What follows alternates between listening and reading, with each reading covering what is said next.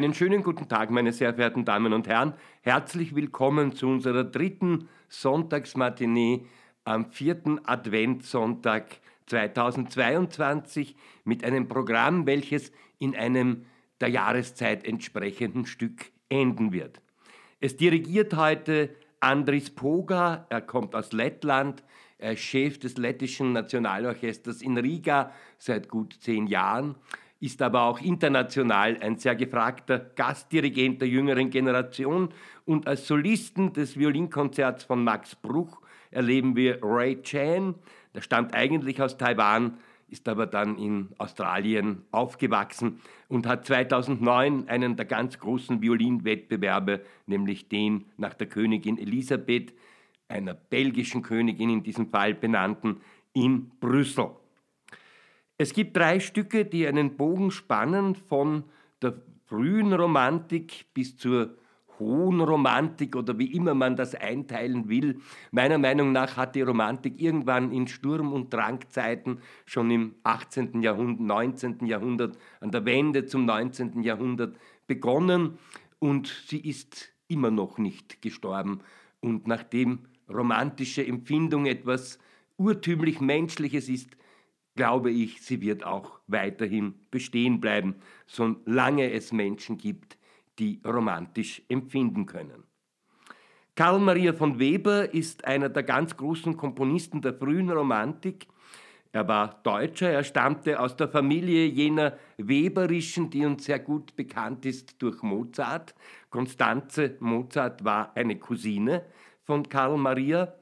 Und diese Familie ist eine alte deutsche Familie, die aus Künstlern, aus Impresarios, aus Theaterdirektoren, aus Theatermachern und aus Musikern, aus Sängerinnen bestanden hat. Und da mitten hinein wurde also Karl Maria geboren, also sein Lebensweg als Musiker war praktisch schon vorgezeichnet. Die Uraufführung seiner Ouvertüre zum Oberon, seiner letzten Oper oder seinem letzten Musiktheaterstück, fand am 12. April 1826 in London statt. Am 5. Juni desselben Jahres ist Weber, der noch zwölf Vorstellungen dirigiert hatte, noch nicht 40-jährig, seinem Lungenleiden zum Opfer gefallen. Ein Frühvollendeter war auch er. Er hatte übrigens eine gewisse Beziehung zu Salzburg, denn sowohl 1797, 98, da war er also noch ein Jüngling oder noch ein halbes Kind, als dann auch noch einmal 1801 war er in Salzburg als Schüler von Johann Michael Haydn. Man sieht, dass dieser Johann Michael Haydn eine gewisse Ausstrahlungskraft hatte, wenn Schüler aus Deutschland zu ihm gekommen sind. Ja, und äh, diese Studienzeit, die spiegelt sich auch ein wenig in seinem Werkskatalog.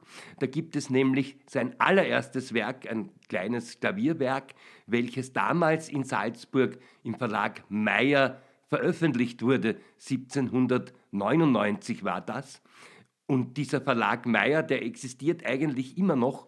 Das ist die sogenannte Meyerische Musikalienhandlung mittlerweile geworden die jene, die Noten- und Musikbücher kaufen, wahrscheinlich kennen werden, jetzt in der Berggasse zu Hause. Also so lang reicht manchmal der Atem der Geschichte. Oberon ist ein Werk, welches auf den Bühnen sehr schwierig zu realisieren ist. Es gab allerdings vor einigen Jahren eine recht geglückte Produktion am Salzburger Landestheater und auch bei den Festspielen war es schon zu sehen.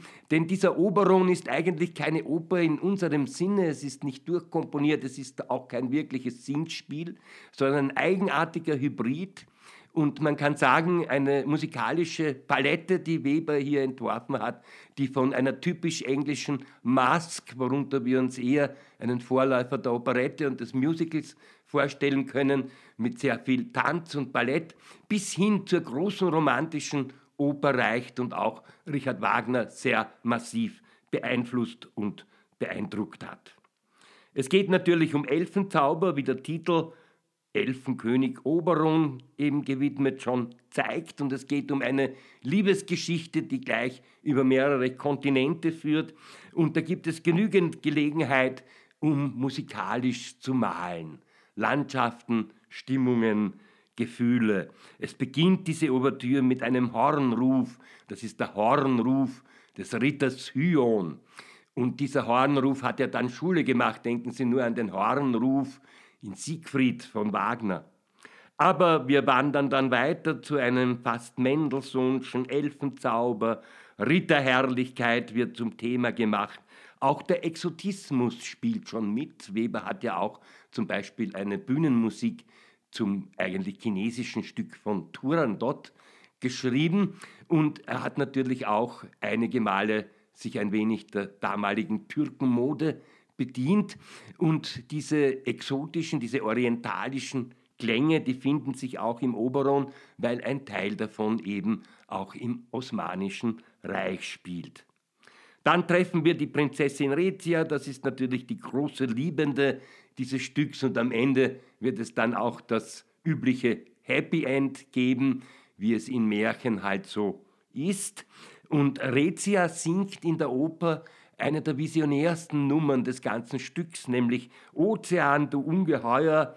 Sie ist auf einer einsamen Insel mehr oder weniger gefangen und wird dann durch Hyon befreit. Und diese Ozeanarie, das gilt geradezu als Urknall der großen romantischen Szene. Das ist zwar der Form nach noch eine klassische Arie, aber die Form wird durchbrochen, ufert aus. Die Harmonik mit ihrer starken Chromatik weist schon ganz deutlich auf spätere Elisabeths und Sieglinden und Brünnhilden hin.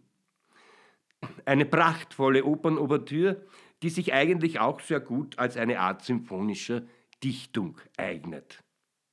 Weber ist ein Komponist, der hauptsächlich durch seine Oper Der Freischütz, die im Repertoire einen festen Standplatz hat, bekannt ist, aber er ist ein Komponist, bei dem es sehr viel zu entdecken gibt.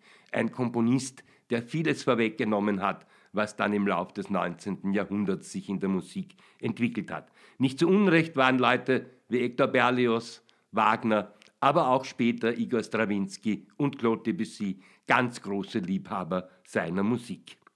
Wir kommen nun zu einem Hochromantiker sozusagen, nämlich zu Max Bruch, gebürtiger Kölner, 1838 gestorben, nach einem langen musikalisch erfüllten Leben 1920 in Berlin gestorben. Und dieser Max Bruch war eigentlich einer der bekanntesten, erfolgreichsten, beliebtesten Komponisten seiner Zeit. Er wurde immer sozusagen gleich nach Brahms genannt und das war auch ein bisschen sein Problem, denn mit Brahms konnte er dann doch nicht so ganz mithalten, was seine innovative Kraft betraf.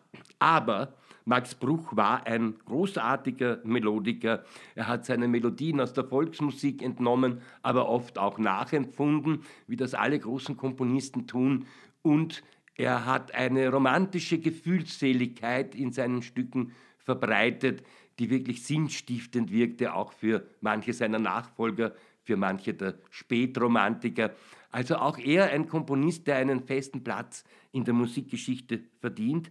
Und er war in Sondershausen Musikdirektor in Deutschland, dann in Liverpool, in England, dann in Berlin, wo er Chorleiter war. Und er war vor allem auch in seinen späteren Jahren ein ganz berühmter Kompositionslehrer, aus seiner Schule kommen viele, viele große Komponisten des 20. Jahrhunderts und ich nenne nur zwei, um zu beweisen, wie unterschiedlich die Schüler des Max Bruch waren, nämlich Eduard Königke und Ralph Vaughan Williams. Die deutsche Romantik sozusagen am Höhepunkt am 7. Jänner 1868 wird in Bremen das erste Violinkonzert in G-Moll von Max Bruch uraufgeführt, mit niemand Geringerem als den uns auch aus der Biografie und den Werken von Johannes Brahms besten bekannten, bestens bekannten Josef Joachim als Stargeiger von damals und das war einer der ganz großen Geiger dieser Zeit. Und Bruch hat auch für ihn geschrieben und die beiden waren auch im Briefkontakt und wie immer hat Joachim auch Tipps gegeben, was die Ausformung der Violinstimme betraf. Ein Konzert, welches zu den populärsten Violinkonzerten überhaupt zählt.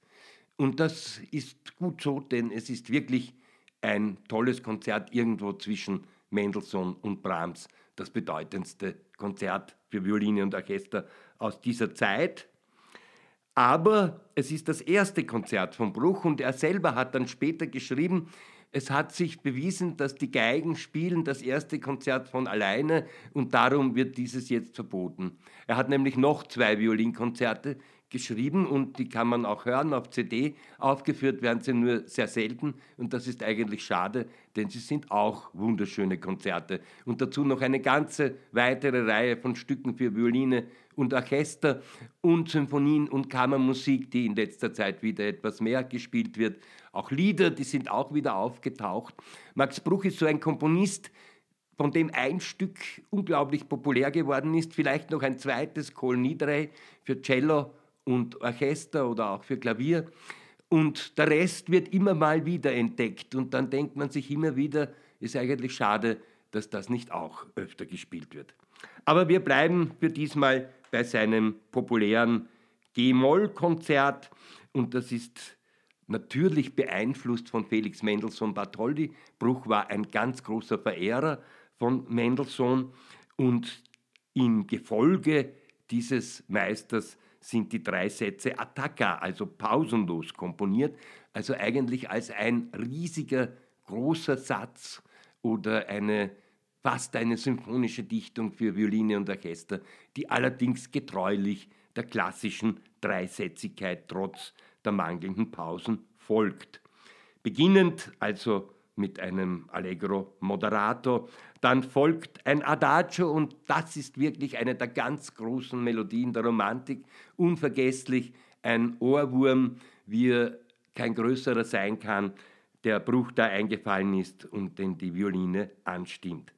Auch im Allegro Energico im Finale finden wir noch melodisches Material, welches dann ganz gerne auch von anderen Komponisten manchmal verwendet wurde und in ihre Werke variierend oder auch ganz frech einfach zitierend eingefügt wurde. Wenn Ihnen irgendwann, da ich verrate es jetzt nicht näher, aber die, die das Repertoire gut kennen und die Richard Strauss lieben, die werden es wahrscheinlich erkennen. Also es handelt sich eigentlich um ein Seitenthema, aber um ein sehr schönes und unüberhörbares. Bruch hat es erst bei einer Revision in den ersten Satz mit eingefügt. Und wem da jetzt der Gipfel aus Also sprach Zarathustra von Richard Strauss einfällt, ja, genau. Äh, das ist auch dem Geiger aufgefallen, der die Richard Strauss-Uraufführung gespielt hat. Der hat Richard Strauss gefragt, aber hören Sie mal, was ich da spiele, das ist doch Violinkonzert von Max Bruch. Und Strauss hat gesagt, na und? Ist doch schön. Ist doch schön, hat er natürlich gesagt, auf Borisch. Ja, Bruch lebte damals noch wir wissen nicht genau, wie er reagiert hat. Wahrscheinlich war er nicht besonders amused. Nun aber zum dritten Stück des heutigen Abends, hätte ich jetzt was gesagt. Das ist natürlich kein Abend. Man denkt so an Weihnachts-, an Vorweihnachtsabende, wenn man das dritte Stück hört. Aber wir haben natürlich eine Matinee, also des heutigen Mittags. Und das ist von Piotr Ilyich Tschaikowski und das ist seine erste große Symphonie, sein erster großer Erfolg, geschrieben und gewidmet seinem Lehrer Anton Rubinstein und Nikolai Rubinstein, seinem Freund und ebenfalls Lehrer, das waren Brüder. Beide sind in die Musikgeschichte eingegangen. Anton auch ein wenig als Komponist, Nikolai eher nur als Freund Tschaikowskis und legendärer Pianist und Dirigent, von dem es aber leider keine Aufnahmen gibt, dafür ist er zu früh gestorben.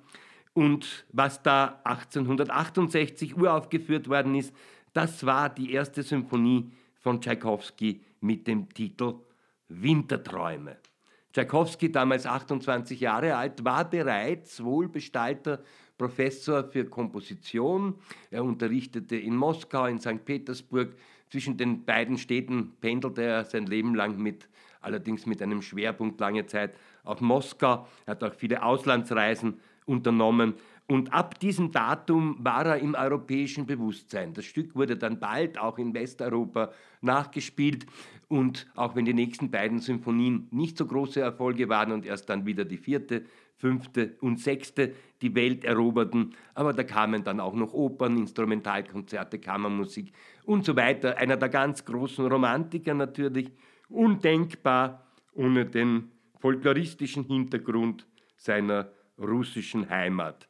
Die Familie, wenn man da weiter zurückgeht, war übrigens, ist ganz interessant, auch ein wenig vermischt mit Polen, sagt ein bisschen auch der Name, und auch mit Ukrainern. Also ist natürlich in diesem Osten so, dass das Leben früher auch dort multikulturell war, dass sich viele verwandte Völker miteinander vermischt haben und wir wollen hoffen, dass sie sich irgendwann einmal wieder vertragen und dass das Grauen, das derzeit dort herrscht, bald vorbei ist. Der erste Satz dieser Winterträume mit einem lyrischen Seitenthema hat etwas zu tun mit einer Schlittenfahrt. Tschaikowski hat der Symphonie zunächst einmal Titel gegeben, die er dann, wie Komponisten das oft getan haben, wieder gestrichen hat. Nur die Titel der ersten beiden Sätze sind erhalten geblieben. Träumerei auf winterlicher Fahrt heißt dieses Allegro Tranquillo und man hört hier durchaus in der Musik die Schellen klingeln und den Schlitten fahren durch eine wunderschön verschneite östliche Winterlandschaft. Und wir befinden uns zweifellos in Russland, das sagt der folkloristische Hintergrund. Tschaikowski galt ja in seiner Heimat eher als westlich orientierter Komponist, weil er sich sehr stark an die Ideale der Wiener Klassik gehalten hat, was die Harmonie und die Form betrifft. Er war ja auch ein großer Verehrer von Mozart vor allem. Aber er ist für uns natürlich unverkennbar russisch durch seine Melodiebildung, durch seine Emphase, durch seine leidenschaftliche Schwermut, einfach durch das Klangbild, das seine großartige Musik ergibt. Energie und Melancholie, Melodik, Melodik und Rhythmik feiern hier Dialoge in diesem ersten Satz in der Winterlandschaft.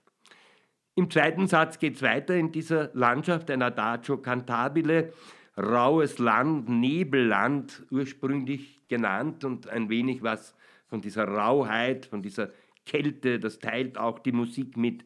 Es ist eine ganz atmosphärische Meditation. Man kann sich vorstellen, dass man vielleicht hier in einem warmen Salon sitzt und beim Fenster hinausblickt und da ist alles starr und vereist und verschneit. Und dazu gibt es aber ein Flötenspiel, welches diese Meditation sozusagen umrankt. Ein Flötenspiel, das irgendwo aus dieser Wohnung erklingt. Der dritte Satz, ein Scherzo.